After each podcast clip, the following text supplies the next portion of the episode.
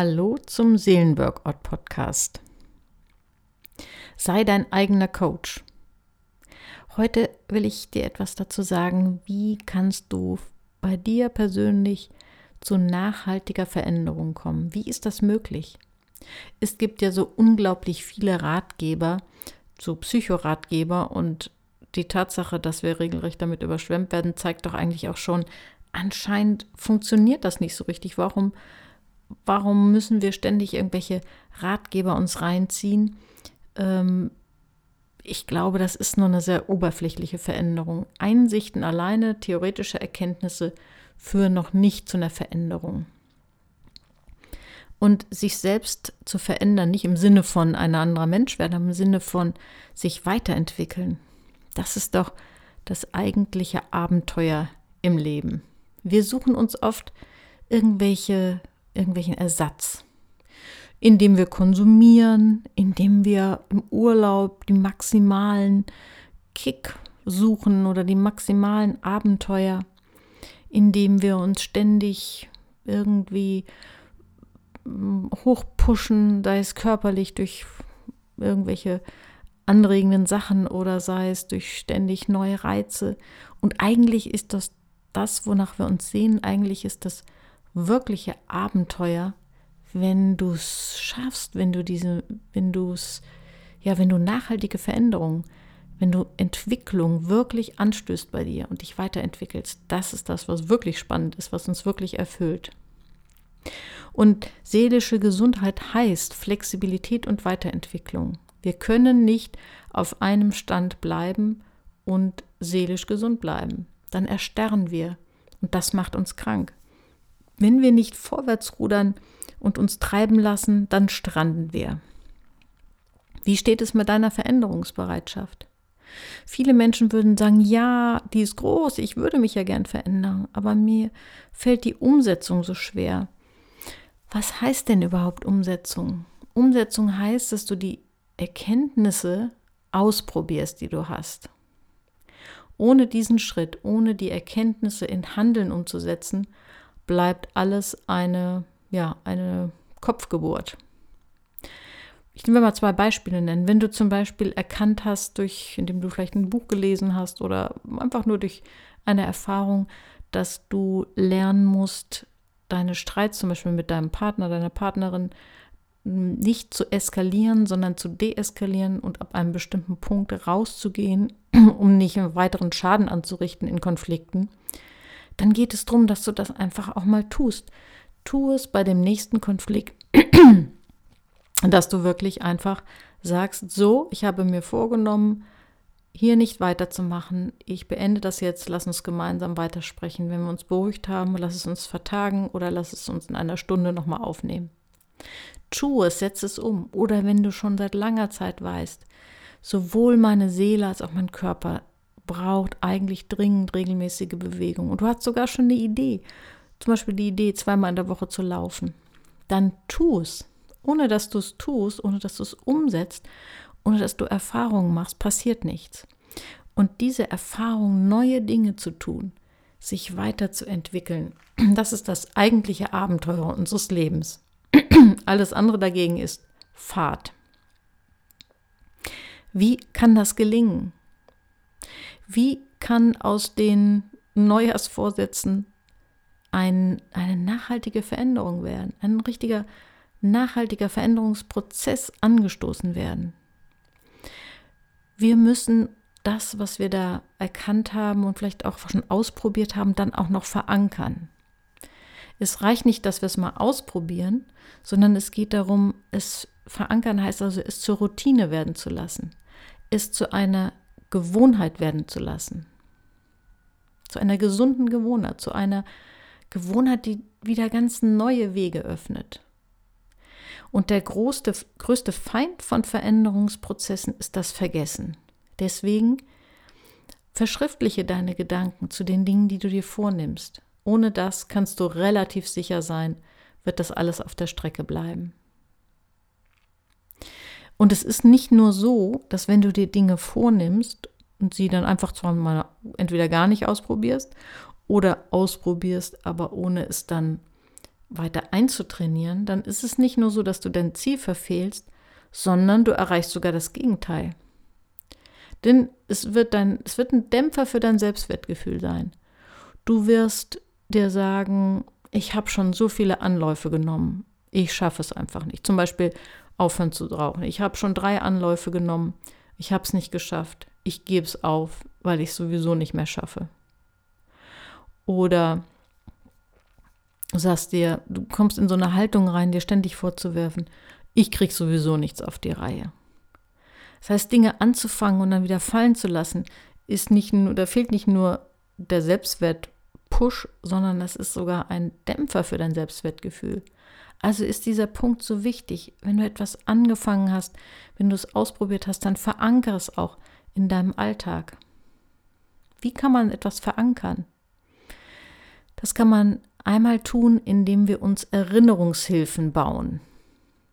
Es gibt so einen so ähm, Effekt, den nennt man einen psychologischen Effekt, der nennt sich Priming. Priming heißt, ich bahne etwas in meinem Gehirn, genau genommen unter der Lupe oder mit dem Mikroskop betrachtet wären das Verschaltungen von Nervenzellen.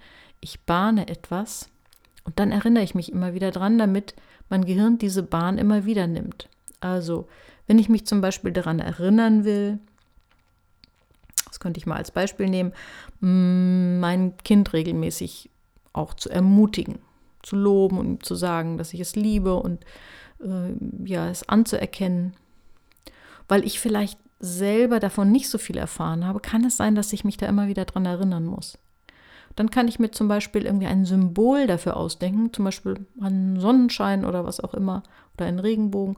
Und dann werde ich mir einfach überall in der Wohnung und im Auto, vielleicht auch im Portemonnaie, das entsprechende Symbol platzieren in Form von Karten oder selbst malen oder was auch immer, ausgeschnitten Sachen aus Zeitungen, um mein Gehirn immer wieder daran zu erinnern. Dadurch bahne ich diese Verschaltung, Sonne sehen, gleich Anerkennung aussprechen und dann versuche ich das umzusetzen. Was ist dein Thema, wo du schon mehrere Anläufe genommen hast und wo es jetzt wichtig ist, dass du es verankerst, damit dein Selbstwertgefühl einen Push kriegt und nicht einen Dämpfer? Bei allem, was du als gute Gewohnheit und als Veränderung in dein Leben hineinbringen willst, für alles gilt die 21-Tage-Regel. Das heißt, du musst 21 Tage, sprich drei Wochen Minimum durchhalten, damit es eine Chance hat, sich zu verankern. Alles, was du vorher abbrichst, kannst du von vornherein vergessen. Das hat mit unseren Synapsen zu tun. Die brauchen nämlich ungefähr 21 Tage, um sich neu zu knüpfen. Also die Bahnen im Gehirn, die Nervenzellenverschaltung im Gehirn brauchen ungefähr 21 Tage, um sich zu verknüpfen. Wenn du dir also vornimmst, täglich ein bisschen Gymnastik zu machen oder Yoga oder was auch immer oder ähm, mit Gewichten zu arbeiten. Und du willst dir das, hast dir fest vorgenommen, das einzutrainieren, dann ist es wichtig, dass du das die ersten 21 Tage ohne Lücke durchhältst. Beiß die Zähne zusammen, erinnere dich immer wieder dran, stell dir einen Wecker, wie auch, mach dir eine Erinnerung im Handy. Denn diese 21 Tage sind die einzige, die durchzuhalten, das ist die einzige Chance, das zu wirklich ja, zu verankern in deinem Alltag. Danach, wenn du an Tag 30 mal schwächelst, ist das nicht so ein Problem. Oder an Tag 25. Aber wenn du innerhalb der ersten 21 Tage schon schwächelst, dann hast du dich rausgekickt. Also versuche mal eine Gewohnheit, wo du schon lange denkst, das würde mein Leben bereichern, mit Hilfe dieser 21-Tage-Regel wirklich zu, ja, zu verankern, zu implantieren in deinen Alltag und verschriftliche es. Das ist auch ein ganz wichtiger Punkt. Ich würde sogar sagen, ohne das wird es fast gar nicht gehen. Nimm dir irgendein Notizbuch. Eins, was du, was du auch schön findest, was du gerne in die Hand nimmst. Manche lieben das auch, das immer bei sich zu tragen, in der Handtasche oder im Rucksack. Eins, was du richtig schön findest. Und da führst du so eine Art Tagebuch über deine Veränderungsprozesse. Du musst nicht lange Texte schreiben. Es reicht, dass du dir zu, auf die erste Seite schreibst, was du verändern möchtest und dass du dann für, zu jedem Tag einfach nur kurze Notiz machst. Datum und was ich heute erreicht habe. Und dann einen Satz oder auch nur Stichpunkte. Und du kannst dieses Büchlein dann entweder auf deinem Nachttisch oder auf dem Küchentisch platzieren. Auf jeden Fall irgendwo, wo automatisch dein Blick drauf fällt. Oder wenn du, wenn du es in der Handtasche mit dir führst und du hast eine, eine feste Zeit am Tag, wo du zum Beispiel immer irgendwo eine Pause machst oder Kaffee trinkst, dann immer, wenn du mit dem Blick in die Handtasche Büchlein rausholen, Notiz machen. Einmal am Tag. Das kann wirklich bahnen, dass du etwas nachhaltig verändern kannst, dass, dass du wirklich auch dann die Erfahrung machst, wow, ich krieg das hin. Das ist eine dermaßen eine Stärkung unseres Selbstwertgefühls. Und Forscher haben herausgefunden, dass etwas zu erreichen, was wir uns vorgenommen haben, dass das auch die Freisetzung von Glückshormonen macht. Es gibt uns so einen kleinen äh, Push, so einen, auch so einen kleinen Kick, ähnlich wie bei einer Droge. Und man kann danach regelrecht süchtig werden, kleine Erfolge zu feiern. Nimm dir Zeit für fünf Minuten Selbstcoaching am Tag, wo du dich mit deinem, dem, was du erreichen willst, beschäftigst und das kurz aufschreibst, was dir gelungen ist. Und ich habe noch ein kleines Special für dich und zwar auf der Seite www.seelenworkout.de unter Material da kannst du den sogenannten Mini-Stressregler und den Mini-Umsetzungscheck runterladen. Ich erkläre das gleich nochmal. Und dir ausschneiden, auf eine Pappe kleben und als Lesezeichen, zum Beispiel in deinem äh, Notizheft benutzen.